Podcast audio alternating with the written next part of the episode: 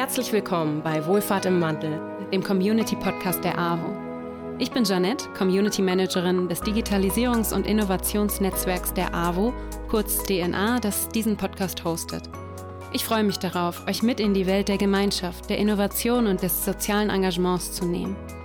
In jeder Folge entdecken wir gemeinsam, wie sich die Arbeit in der Wohlfahrt durch die Kraft der Community und die Chancen der Digitalisierung verändert.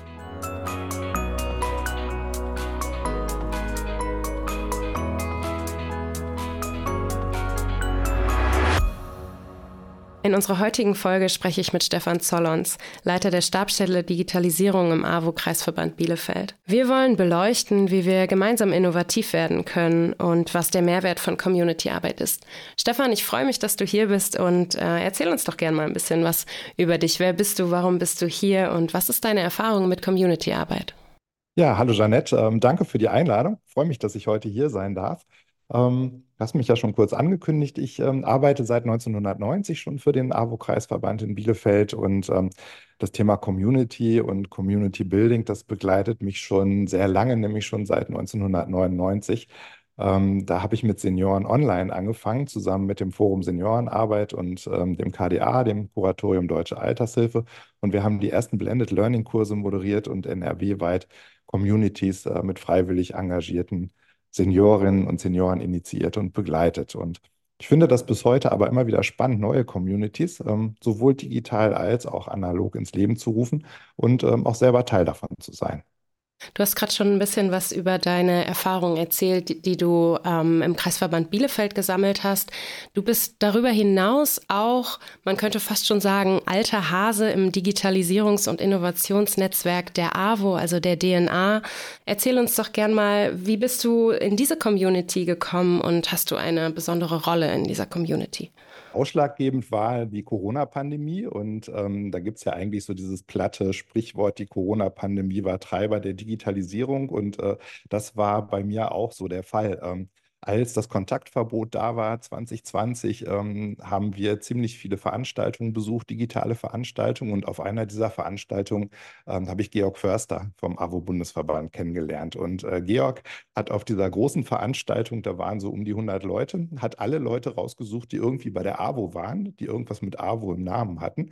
Ähm, und hat dann gesagt, wir treffen uns mal in so einer kleinen digitalen Mittagspause und gucken mal, wo wir so herkommen und äh, was wir machen und hat dann vorgestellt, dass der Bundesverband halt äh, ja ein kleines digitales Netzwerk eingerichtet hatte. Das hatte damals auch noch gar keinen Namen. Äh, das war einfach erstmal nur eine Community, eine AWO bundesweite Community und ähm, hat mich eingeladen, da mitzumachen und da mal reinzugucken. Und ähm, so bin ich ja wirklich fast ähm, von Anfang an eigentlich mit dabei. Da waren wir noch nur ein paar Leute ähm, bundesweit und haben angefangen, so die ersten Schritte in der jetzigen DNA zu gehen.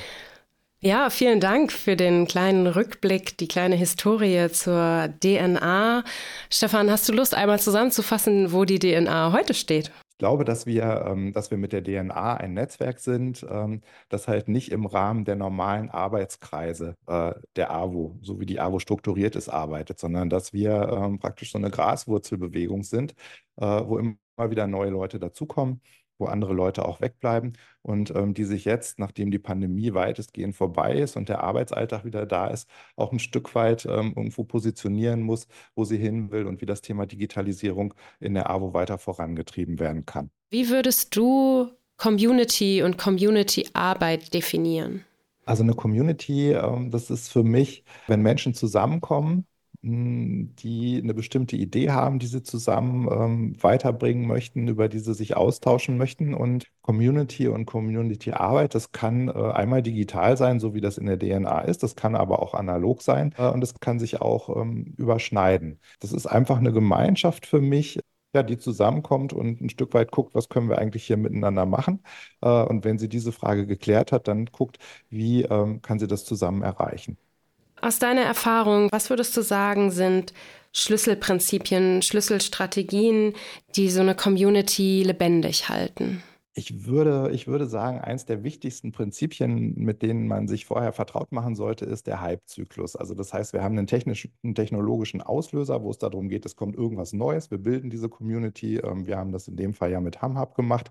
Äh, und dann gibt es einfach erstmal so einen, so einen Gipfel der überzogenen Erwartung. Also das heißt, alle denken so, wow, jetzt gibt es was Neues, das wird total toll, wird total super. Alle haben irgendwelche Erwartungen daran.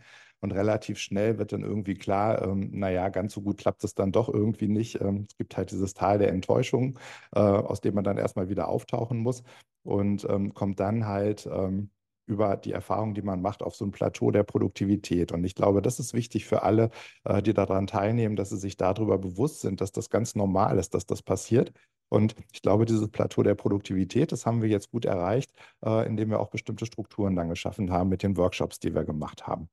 Wenn wir in diesem Hype-Zyklus, in diesem Modell quasi in der Tiefphase sind und die Leute gerade nicht mehr so engagiert sind, ähm, sich nicht so regelmäßig zeigen, nicht so verbindlich teilnehmen, was sind deine Tipps und Tricks, wie du das Engagement wieder, ja, wieder anregen kannst?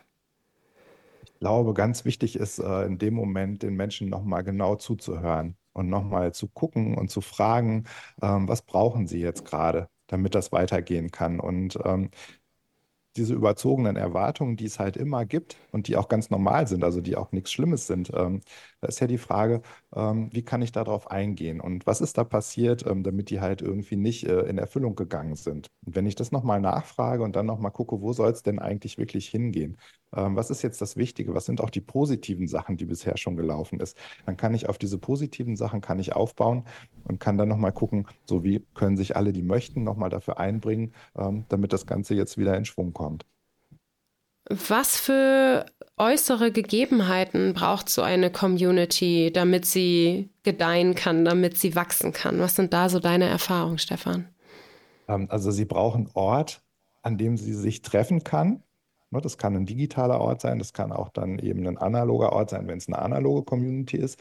Sie brauchen Raum, äh, der leicht zugänglich ist. Ähm, dann braucht es Menschen, die diesen Raum halten können, damit die Atmosphäre da so ist, ähm, dass die Menschen sich entfalten und einbringen können. Ähm, und sie braucht vor allen Dingen auch Zeit. Also das heißt, die Menschen, die an der Community teilnehmen, ähm, die müssen für sich auch dieses Commitment schaffen, dass sie sagen, ich nehme mir die Zeit dafür, die das braucht. So mein Appell ist äh, tatsächlich zu sagen, also wenn ich Teil der Community sein möchte, dann sollte ich mir da auch wirklich die Zeit für einräumen, wie ich sie mir für andere Arbeitsbereiche auch einräume, weil ähm, das ist, glaube ich, schon entscheidend dafür, dass ich nachher auch von der Community was habe. Was glaubst du, warum priorisieren Menschen Community-Arbeit tendenziell als nicht so wichtig wie ihre fachliche Arbeit? Also wenn ich jetzt hier meine Aufträge vor Ort habe, dann habe ich ein Projekt oder irgendeine andere Arbeit und die ist ja in der Regel in irgendeiner Form messbar. Und die Arbeit in der Community, die ist erstmal nicht so unbedingt messbar. Ne? Das wird mal sichtbar, wenn wir jetzt ein Barcamp machen, äh, wenn das irgendwie toll gelaufen ist äh, oder wenn wir vielleicht mal irgendwas veröffentlichen.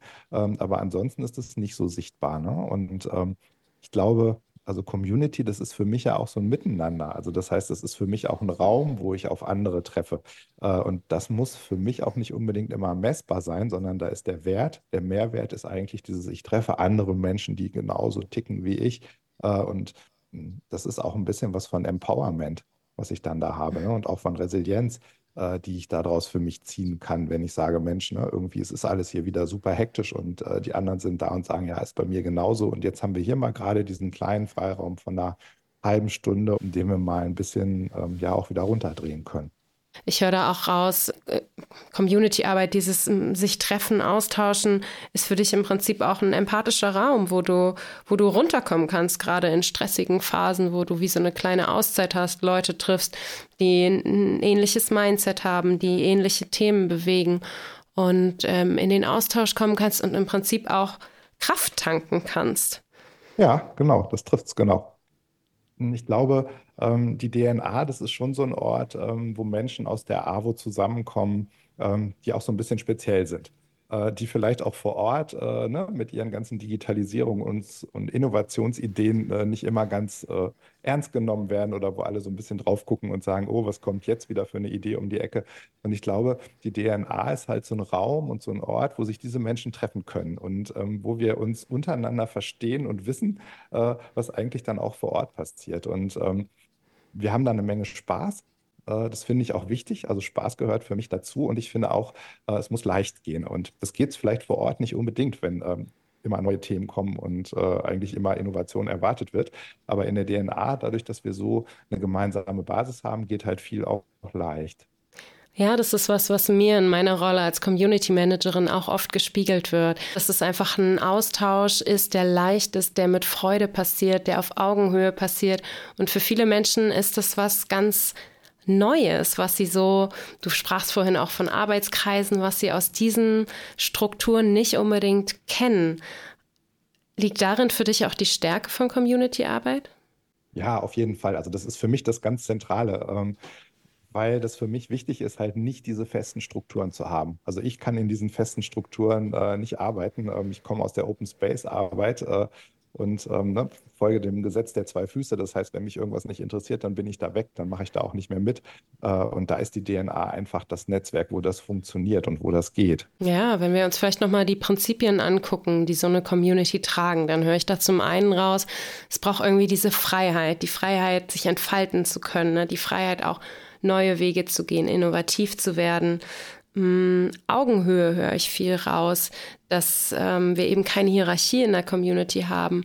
Und einen anderen Gedanken, den ich gerade noch hatte, ist die Freiwilligkeit, dass alle Menschen, die in diese Community kommen, da freiwillig sind und sich einbringen möchten, weil sie eben Interesse haben, ein Interesse am gemeinsamen Wachsen, gemeinsamen Austausch, ähm, etwas gemeinsam entstehen zu lassen. Fallen dir noch andere Prinzipien ein, die oder Werte, die diese Community-Arbeit tragen? Ja, ich finde, das trifft das schon ganz gut, was du jetzt gesagt hast.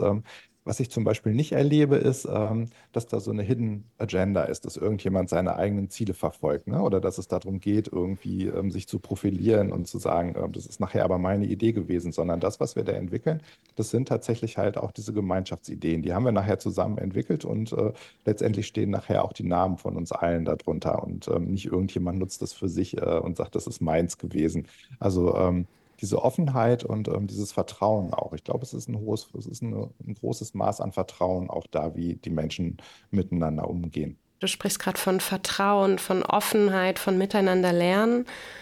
Mm, und so wie ich ja Arbeitskreise erlebt habe, Strukturen in der Wohlfahrt, ähm, habe ich manchmal das Gefühl, allein das ist schon sehr innovativ, sich so vertrauensvoll zu zeigen und zu öffnen und eben nicht in, in, in Konkurrenz zu gehen, sondern miteinander zu gehen, miteinander innovativ zu werden.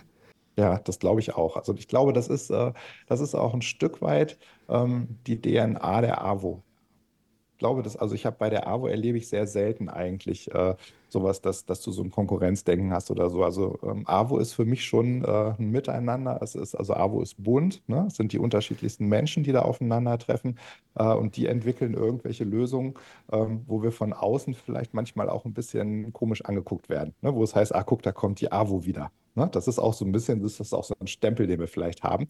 Und ähm, das ist eine alte Dame, die ist vielleicht auch jetzt nicht so sehr flexibel immer, ne? wie sie vielleicht manchmal sein müsste. Ähm, und wir geben da eigentlich so irgendwie unser Bestes, äh, um sie einfach mal jetzt so im Heute ankommen zu lassen. Ja, was, was, was können wir noch tun, um diese alte Dame noch mehr im, ins Heute zu ziehen, sage ich mal? Was, was fallen dir da noch für Strategien ein, wie wir die AWO unterstützen können, noch mehr im Heute anzukommen?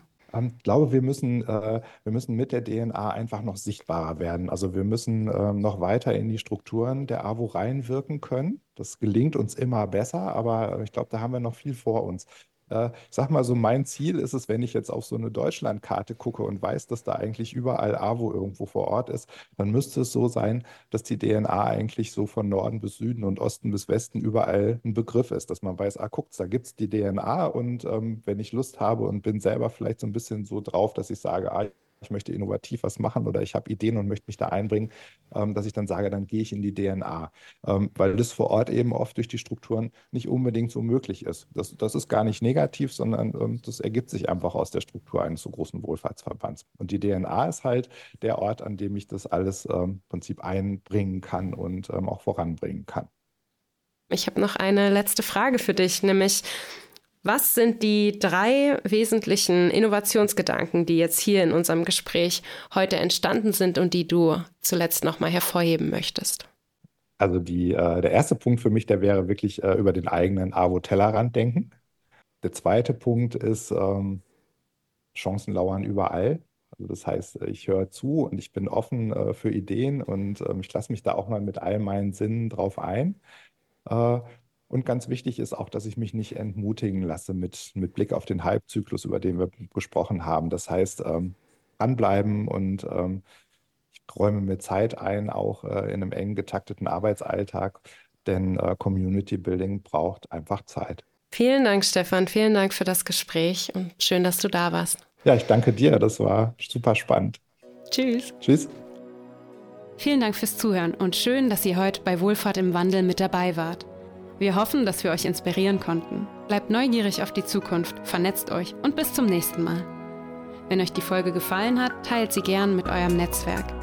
Für Feedback und Anregungen schreibt uns eine Nachricht an avodigital.avo.org.